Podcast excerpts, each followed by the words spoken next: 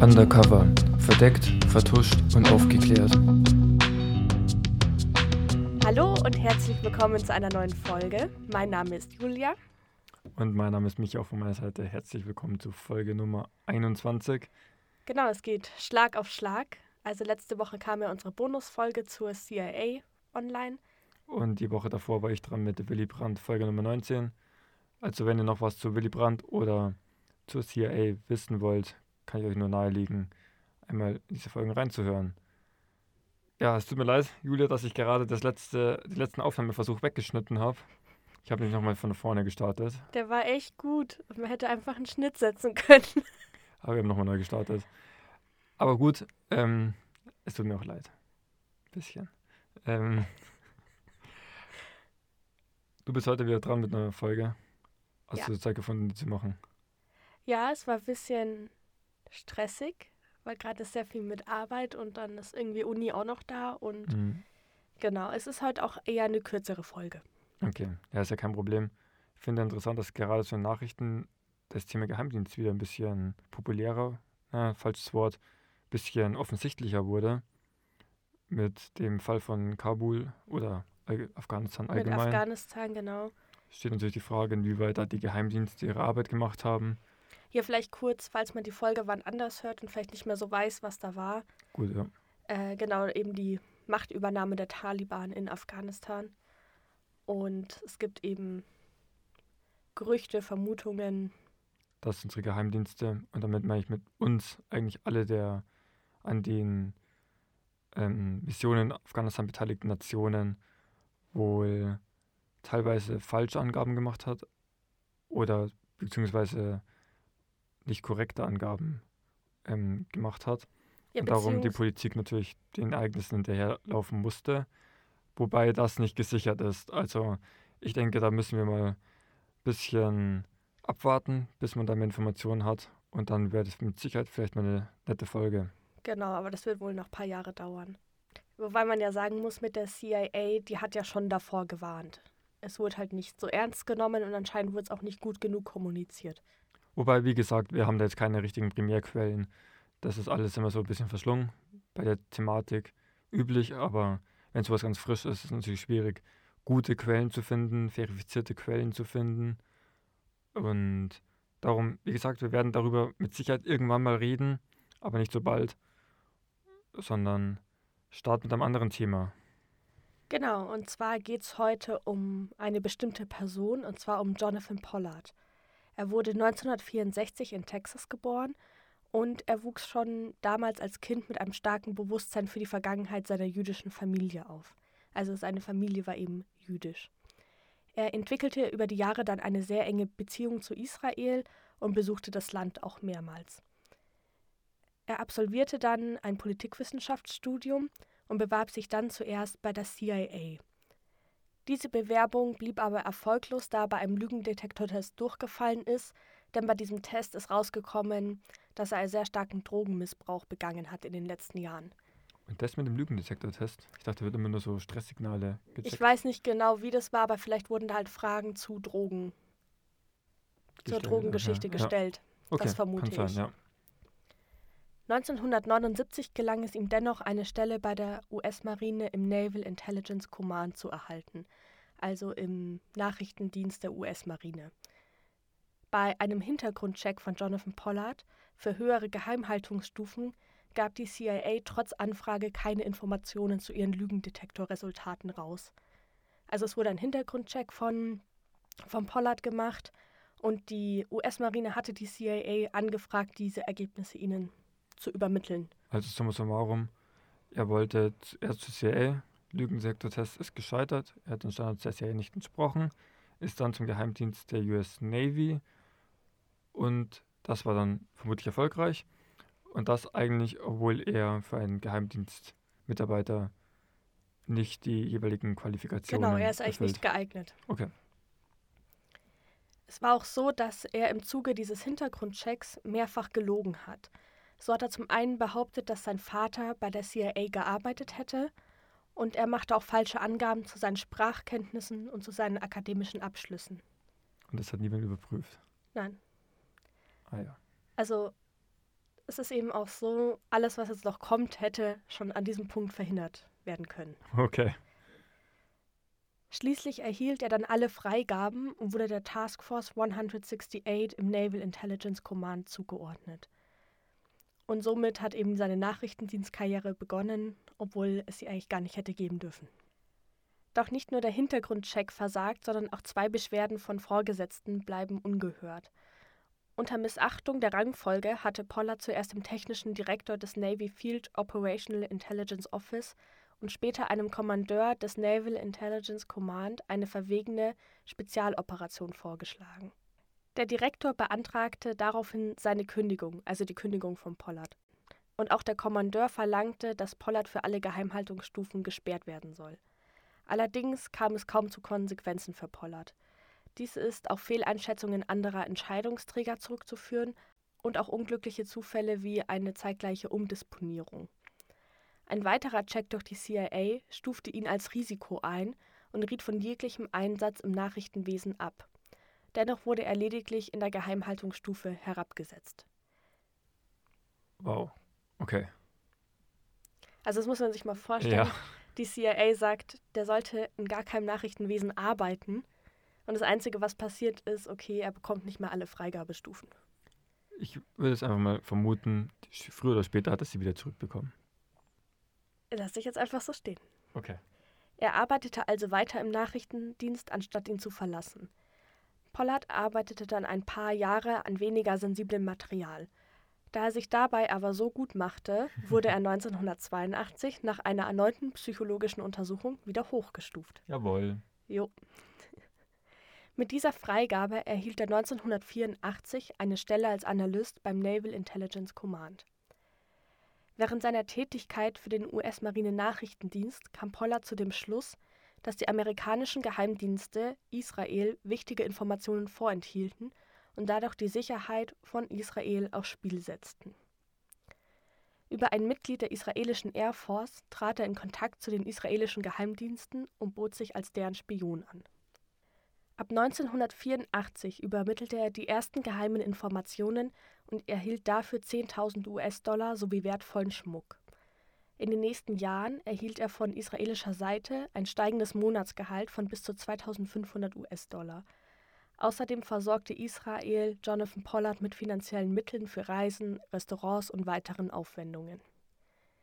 Die Informationen, die Pollard an Israel übermittelte, umfassten auch Staatsgeheimnisse, welche die Arbeitsweisen der US-Geheimdienste offenlegten, zum Beispiel die elektronische Aufklärung der NSA. Neben Israel bot Pollard sein Insiderwissen auch an andere Länder wie Südafrika und Pakistan an. Allerdings blieb seine Spionagetätigkeit nicht lange unbemerkt. Ein anonymer Kollege machte seinen Vorgesetzten 1985 darauf aufmerksam, dass Pollard geheime Unterlagen entwendete – und kurz darauf entdeckte ein Vorgesetzter zufällig Geheimdokumente auf Pollards Schreibtisch, die eigentlich nicht mit seinem Aufgabenbereich zu tun hatten. Hat er jetzt einfach die Sachen, die er ausspioniert hat, auf seinem Schreibtisch liegen lassen? Das habe ich mir auch gedacht. Das ist auch nicht sehr clever von ihm gewesen. Nee, nicht wirklich. Aber da ganz ehrlich, sorry, ganz ehrlich, bei solchen Vorgesetzten weiß ich nicht, wer doofer ist. Ja, das stimmt. Obwohl der Davor Vorgesetzte von ihm haben ja Beschwerde gegen ihn eingelegt und Stimmt. wollten, dass er gekündigt wird. Nur dann eine Ebene weiter oben, da wurde Stimmt. halt dann nicht richtig reagiert. Okay, ich nehme es zurück. Daraufhin überprüfte das FBI Pollard. Dabei stellte die Behörde allerdings lediglich fest, dass Pollard fahrlässig mit sensiblen Dokumenten umgegangen war, aber nicht, dass er diese an Dritte weitergab. Man vernahm ihn dann und drohte ihm dann mit einem Lügendetektortest, und da gestand dann Pollard seine Spionagetätigkeit. Im Zuge der Verhöre begann er zu kooperieren und benannte Israel als Auftraggeber. In einer offiziellen Stellungnahme Israels hieß es dazu, dass Pollard lediglich Teil einer nicht autorisierten Spionageoperation war. Also sie haben zugegeben, dass er für sie spioniert hat. Genau, aber sie aber haben gesagt, sie haben das nie okay. autorisiert und gestattet sozusagen. Mhm. Israel verweigerte auch die Auslieferung von Pollards Führungsoffizier und stimmte einer Kooperation bei der Aufklärung erst zu, nachdem die USA dem beteiligten Israeli Immunität gewährte. Mhm. 1987 wurde Jonathan Pollard dann zu einer lebenslangen Haft verurteilt. Er war damit der einzige Amerikaner, der eine derartige Strafe für die Spionage im Auftrag eines verbündeten Landes erhielt. Also weil er eben nicht für ein gegnerisches Land sozusagen spioniert hat, sondern für einen, ja, für einen ja, verbündeten Staat. Amerika und Israel sind ja eigentlich Partner, wenn es um genau. den Nahostkonflikt geht. Und er war eben der Einzige, der dann so eine ja, hohe Strafe erhalten hat. Pollard behauptete nach wie vor, dass er vor allem Israel schützen wollte, die USA zu verletzen, aber niemals sein Ziel gewesen war. Gut, ganz falsch liegt er damit doch nicht, oder? Genau, er sagt eben, dass Washington wichtige Informationen zurückgehalten habe, die für die nationale Sicherheit Israels entscheidend gewesen seien. Gut, wobei er natürlich nicht weiß, welche Auswirkungen das hat und ob er damit theoretisch Amerika eben schwächen würde.